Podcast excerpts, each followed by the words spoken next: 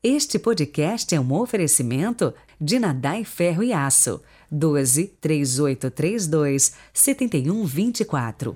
Ubatuba, São Paulo.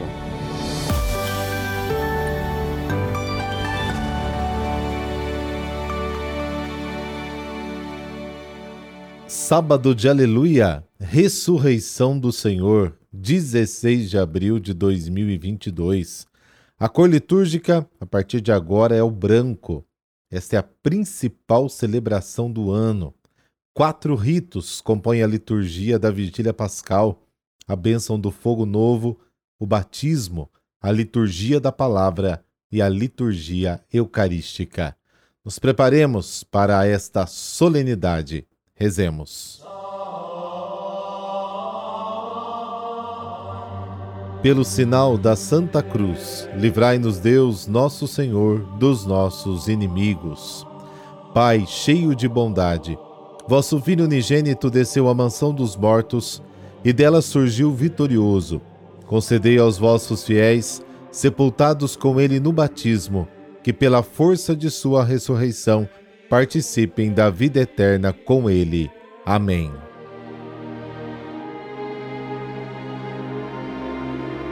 Lucas capítulo 24, versículos de 1 a 12. O Senhor esteja convosco, Ele está no meio de nós. Proclamação do Evangelho de Jesus Cristo segundo Lucas. Glória a vós, Senhor. No primeiro dia da semana, bem de madrugada, as mulheres foram ao túmulo de Jesus, levando os perfumes que haviam preparado. Elas encontraram a pedra do túmulo removida mas ao entrar, não encontraram o corpo do Senhor Jesus e ficaram sem saber o que estava acontecendo. Nisso, dois homens com roupas brilhantes pararam perto delas. Tomadas de medo, elas olhavam para o chão, mas os dois homens disseram: Por que estáis procurando entre os mortos aquele que está vivo? Ele não está aqui, ressuscitou. Lembrai-vos do que ele vos falou quando ainda estava na Galiléia o filho do homem deve ser entregue nas mãos dos pecadores, ser crucificado e ressuscitar ao terceiro dia. Então as mulheres se lembraram das palavras de Jesus, voltaram do túmulo e anunciaram tudo isso aos onze e a todos os outros. Eram Maria Madalena, Joana e Maria, mãe de Tiago. Também as outras mulheres que estavam com elas contaram essas coisas aos apóstolos. Mas eles acharam que tudo isso era desvairio e não acreditaram. Pedro, no entanto, levantou-se e correu ao túmulo. Olhou para dentro e viu apenas os lençóis. Então voltou para casa, admirado com o que havia acontecido. Palavra da salvação. Glória a vós, Senhor.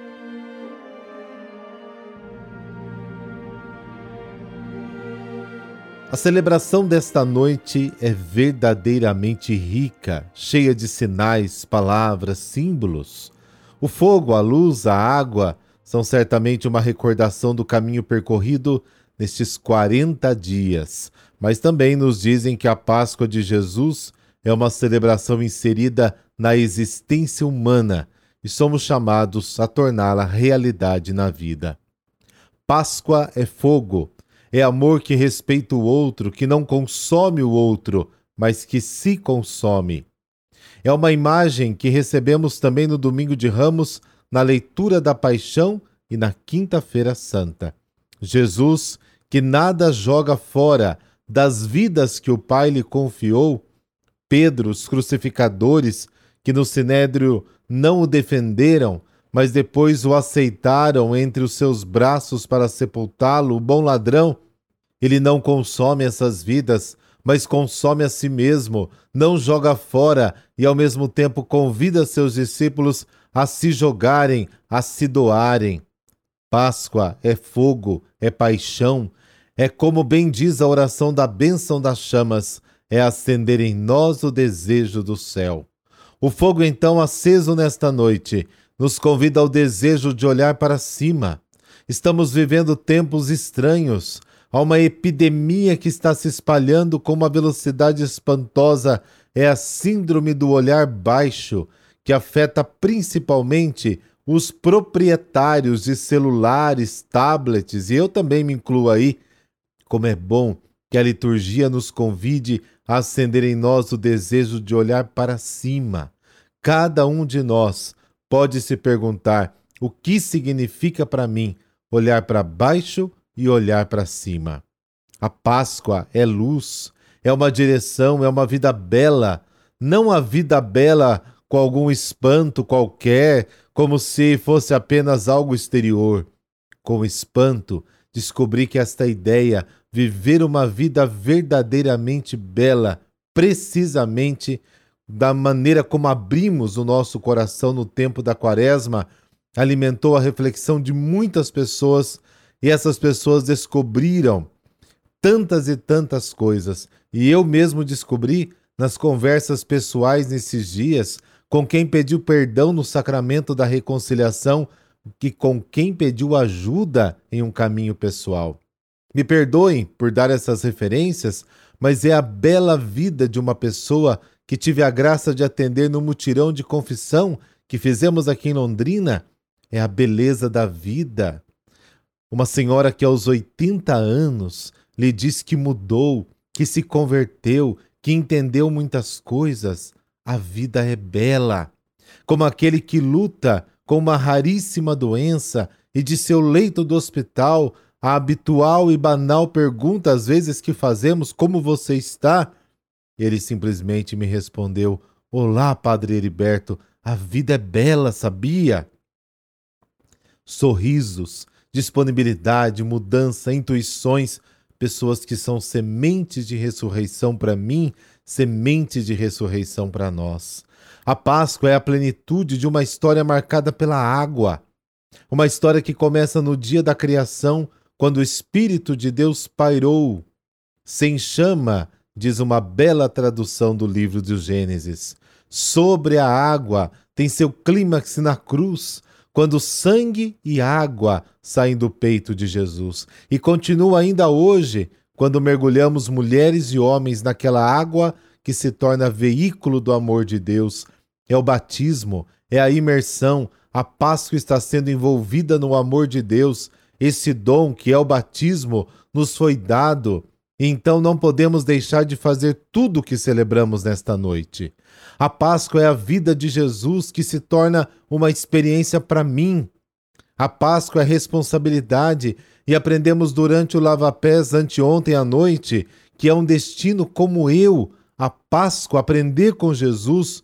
E o bonito é que em breve, na renovação das promessas batismais, diremos uns aos outros que acreditamos nele e que queremos manter vivo em nós o desejo de viver como ele nos ensinou, fazer como ele fez. A Páscoa é uma passagem na água, é vitória, é liberdade. A Páscoa é ir ao túmulo e ouvir: Ele não está aqui.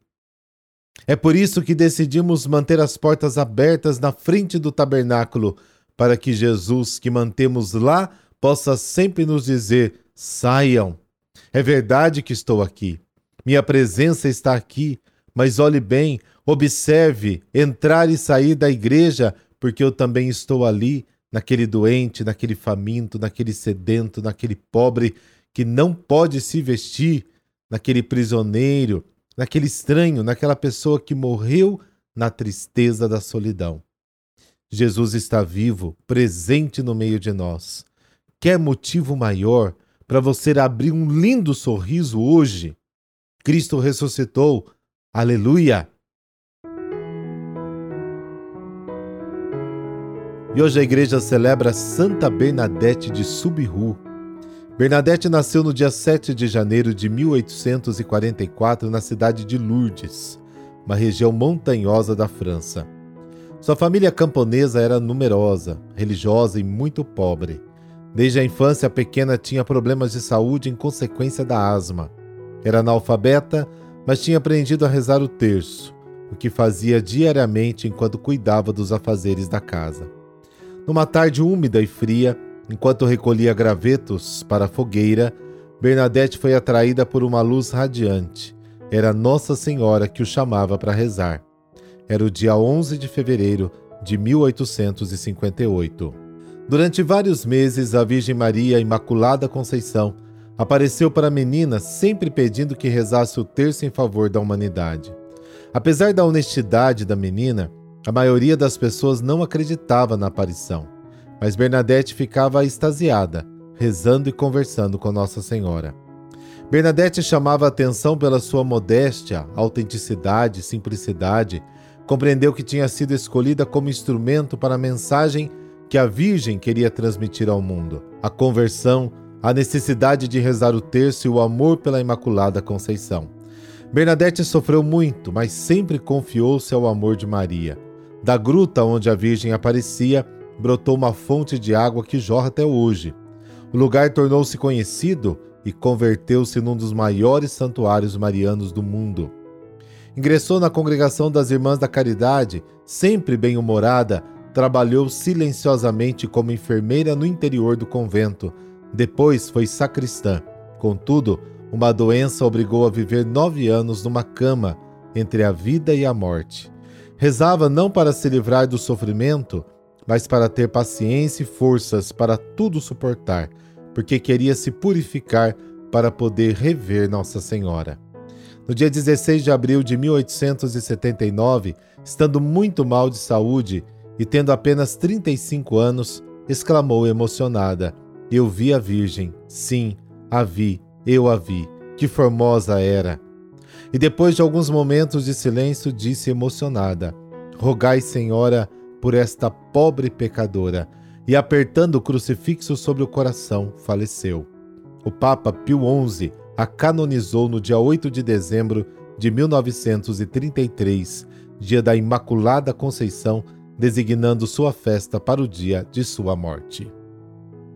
Ó Deus, concedei-nos pelas preces de Santa Bernadette, a quem destes perseverar na imitação de Cristo pobre e humilde, seguir a nossa vocação com fidelidade e chegar àquela perfeição que nos propusestes em vosso Filho por nosso Senhor Jesus Cristo, vosso Filho, na unidade do Espírito Santo. Amém. Que Deus te guarde, te proteja e que o Cristo ressuscitado abençoe você e toda a sua família. Em nome do Pai, do Filho e do Espírito Santo. Amém. Feliz Páscoa!